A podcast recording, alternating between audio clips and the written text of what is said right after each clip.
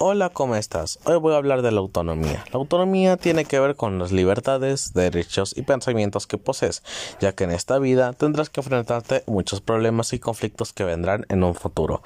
Por ello usarás la autonomía. Las libertades y derechos los usarás para enfocarte mejor y resolver un par de problemas, pero los pensamientos son fundamentales, ya que por ahí podrás analizar, captar y comprender y a veces posiblemente meterte en un problema serio.